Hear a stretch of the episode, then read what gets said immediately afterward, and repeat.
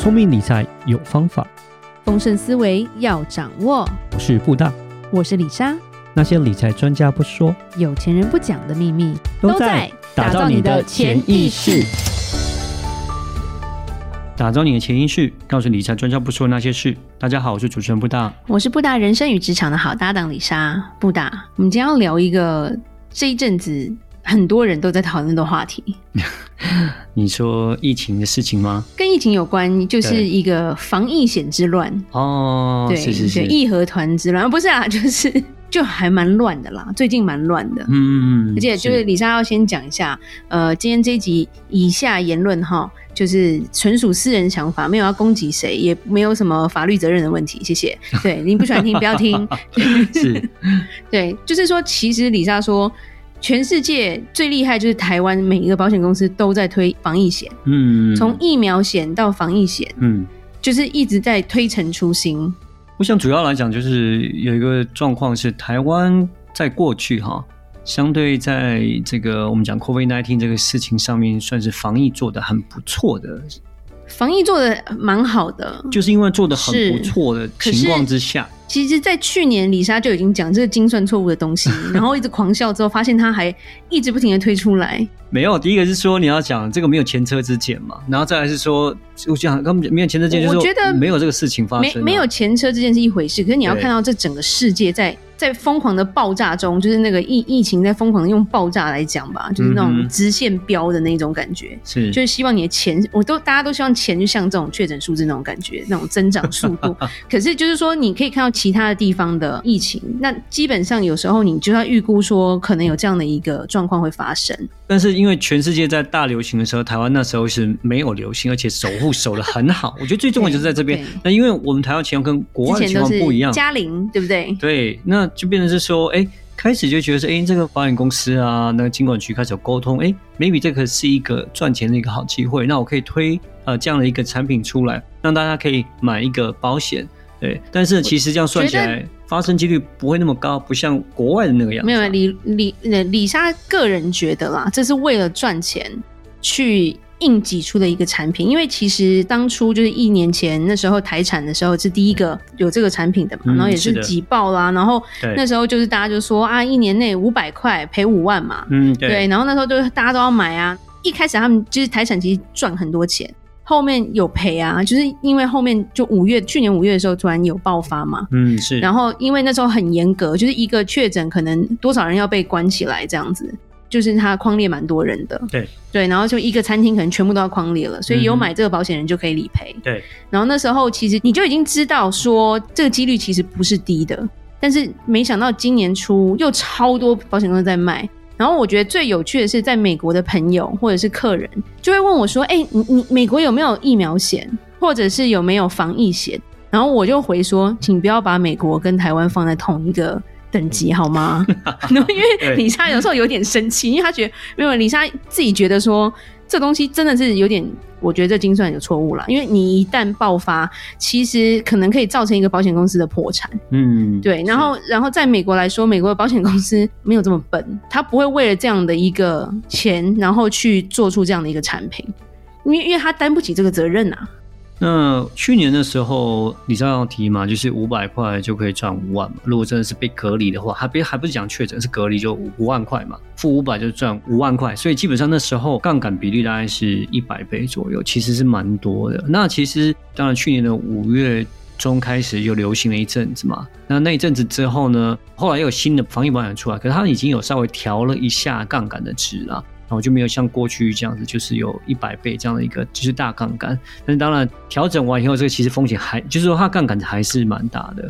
对，其实李莎在这边骂的不是保险专员，因为保险专员是业务，那就是公司叫你卖什么就卖什么。对，所以其实李莎比较偏重就是在高层这方面，李莎不是很很欣赏啦。就是因为这些东西其实他们的精算跟他们的思考，我觉得有点太太不够成熟。那其实稍微来讲一下，因为后来的。防疫险其实不只是染疫而已啦，嗯，还有可能他把疫苗险全部结合在一起，嗯，所以就会造成为什么现在的防疫险之乱，就是一个重点，是因为现在确诊人太多了，嗯，对，保险公司不想赔啊，李莎有时候想要骂保险公司一句话：你核保的时候怎样都买得到，赔钱的时候就你妈叽歪。我真的觉得真的蛮糟糕的，真的很不好。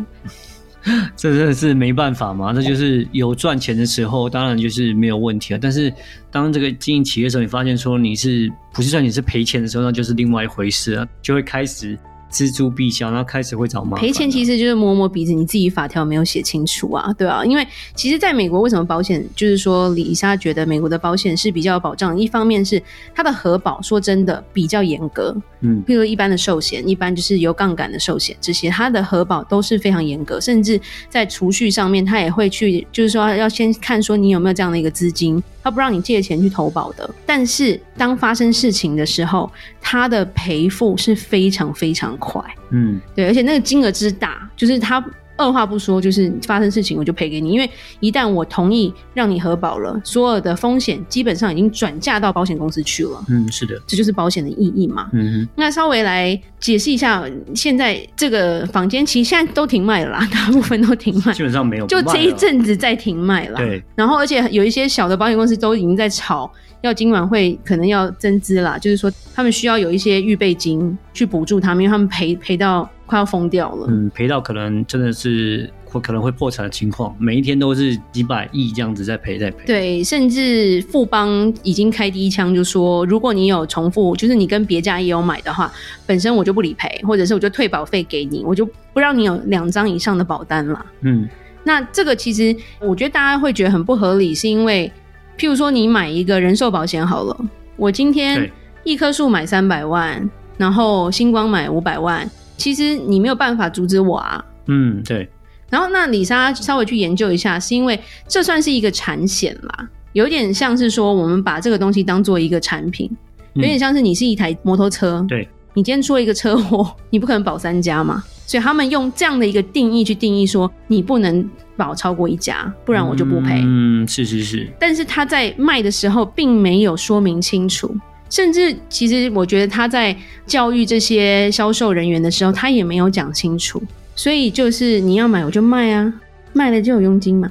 哎，我觉得这东，因为这个东西真的是新的东西，就是完完全全是新的东西，然后也没有一个我们讲就是历史可以追溯。然后这个疫情到底会怎么样，都是没有人可以知道。所以，其实，在精算上啊，在销售上啊，在理赔上，就会变成开始有这样的一个状况出现。那如果说假设，没有大流行好了，假设没有大流行，然后那当然保险公司赚钱，那就二话不说也赔得很爽快，然后也都没有问题。那现在状况是不一样，是保险公司准备有一些是赔到可能都要破产的，那当然就是整个状况就不一样，开始就是然后这个不可以赔，那个不可以赔，然后这个要调哪里，那个要调哪里，然后开始啊，金管会可不可以救救我们啊？要有人注资啊什么的，然后就会很多很多的问题出现了。对，所以其实在一个保单的生生成，就是说，譬如说我们在以美国来为例好了，它要。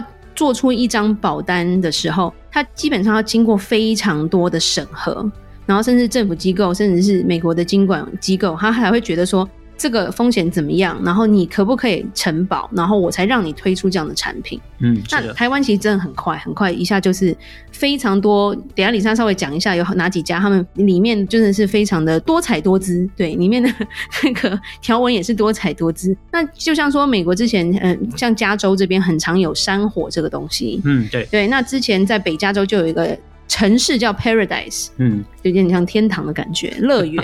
是但是因为一把火，一个山火，把这整个城烧掉了。嗯，对。烧掉之后，真的美国就有一家专门做火险的保险公司，因为它几乎承保了这个城市的百分之九十的所有的房子，它真的宣告破产。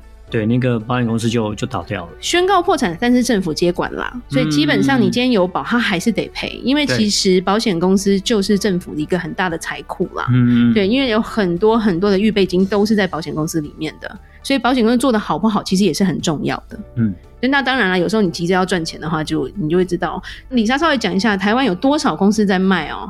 多到李莎都吓到，因为李莎跟布大其实也有买，当初以为就这么一家这样，但只是因为我们朋友跟我们说，他审核过之后就这一家核保最快，然后理赔也比较阿莎里这样子，那我们就买了。但是其他譬如说，呃，现在最多人炒的就是富邦嘛，嗯，对，因为富邦现在在退人家保险嘛，就是不让人家保了，就是最近争议蛮多的。他就说我把保费退给你，我也不赚你钱，那你也没有损失，那只是我就不保了这样子。对，可是在这个节骨眼发生这种事情的时候，难免会有民怨啦。那比较辛苦的就是说，业务员自己有讲，他们都不知道他们的客户被退保，嗯，因为是上层直接传讯息给你，嗯，然后就说哦，我要退你钱，你现在不核保了。你知道现在要三加四，你知道以前啦，现在现在已经也不匡列了，比较麻烦嘛。然后甚至是说要降级啊，因为这个通常是保第五级的那个传染病，嗯，对。结果现在就是政府就说哦，它要降成第四级，是。那这个赔偿的钱可能就什么五分之一而已之类的，更、嗯、或者是更少，嗯，就有各种方式来让消费者好像得不到当初他们承诺的一个保障吧，嗯，对。那其实富邦有卖，因为它算是很大的一间保险公司，还有一个家叫做泰安保险，里莎不是很熟。对，泰安保险它是把疫苗险也加在里面了，所以你打疫苗如果有不良事件住院的话，它可能也会理赔。嗯哼。可是其实李莎身边有一些朋友或者是朋友的亲戚，他们是打完疫苗之后也有一些不良反应，但是不良反应不是当天发生的，所以保险公司也不赔，因为你没有办法举证我打了这一针，我才要住院啊，真的是没办法。所以有时候。真的有时候我觉得这东西就是你好像觉得哎、欸，你都有被保障了，可是到后面你要举证的时候，人都不舒服了，然后他还不赔的时候，那心情会真的蛮差的。嗯，对，还有和泰产险，现在我讲的都是已经暂停受理的哦。对，和泰产险也有包括防疫险跟疫苗险。嗯，对，然后譬如说哦，你住到什么负压隔离病房，他赔你一天多少钱？或者是你住院的话，一天多少钱？然后你打疫苗之后，如果住到呃有出院了，他还给你一个慰问金。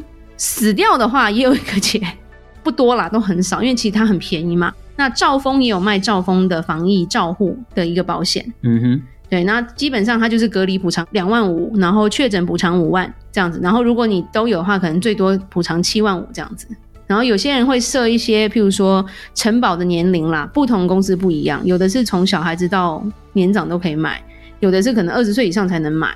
或者是八十岁以下才能买之类的。那中国信托也有推出他们的产险，叫做防疫新生活。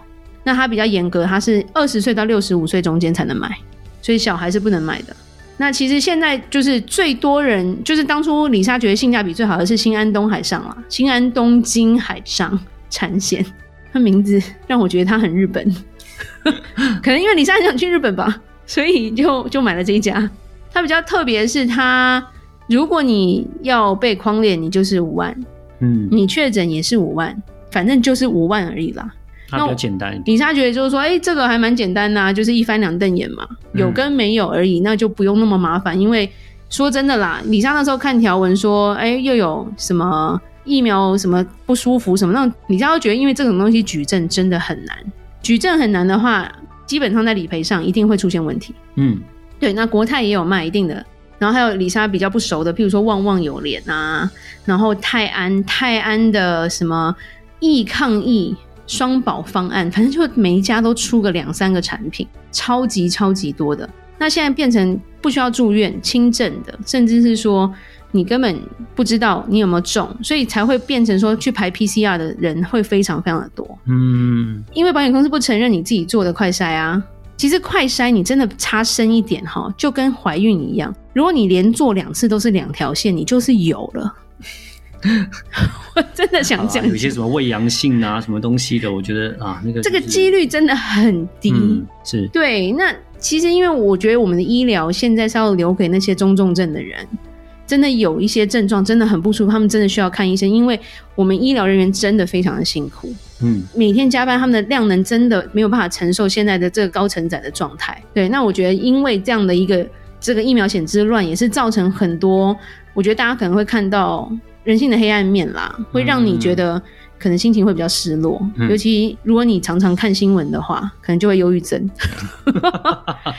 但是，但是如果你有买的话，说真的，你就是蛮安心的啦，因为至少就是有些理赔还是可以拿得到。如果真的发生什么事情的话，嗯嗯，对，那当然，如果你没买到，我觉得后面也很难买了啦。嗯，这一波我觉得就是这样。那当然也有政治人物说，哦，这才刚开始啊什么的。呃，李莎只能说，以后还有这样的产品能敢推出来的话。真的是看仔细，然后再去选一家买吧。呃，反正其实这种事情就吵不完了。那当然，讲实话，这个产品也是金管会认可然后同意可以销售的啦。那个人来讲，像有些那个，其实有些立委有讲，金管会其实有些责任在。我觉得这个很难说，反正就是因为这是一个从来没有发生过的事情，然后现在发生，然后我只能说，就是希望说，呃，反正这个产品现在停卖了，那希望是能够好好的，呃，疫情能够控制下来，然后呢，政府可以帮忙，然后用最好的方式，然后让这些购买到保险的消费者能够得到他们当初要的理赔，然后也希望说这些保险公司也不要因为这样的状况而造成破产，能够继续营运下去，大家都可以得到他们想要的东西。对对，就是辛苦了我们的医疗人员，也辛苦了基层的人员啦。对，因为李莎比较没有像布大那么佛系啦，还是要骂一下这些高层、这些做决策的人啦。负责好吗？谢谢。好，那我们今天就讲到这。如果你想收到每周财经国际观点，请到 LINE 加入我们的官方账号。如果有任何关于理财的问题，也欢迎留言寄信给我们。打造你的潜意识，让你谈钱不再伤感情。我是李莎，我是布大，我们下次见，拜拜。拜拜。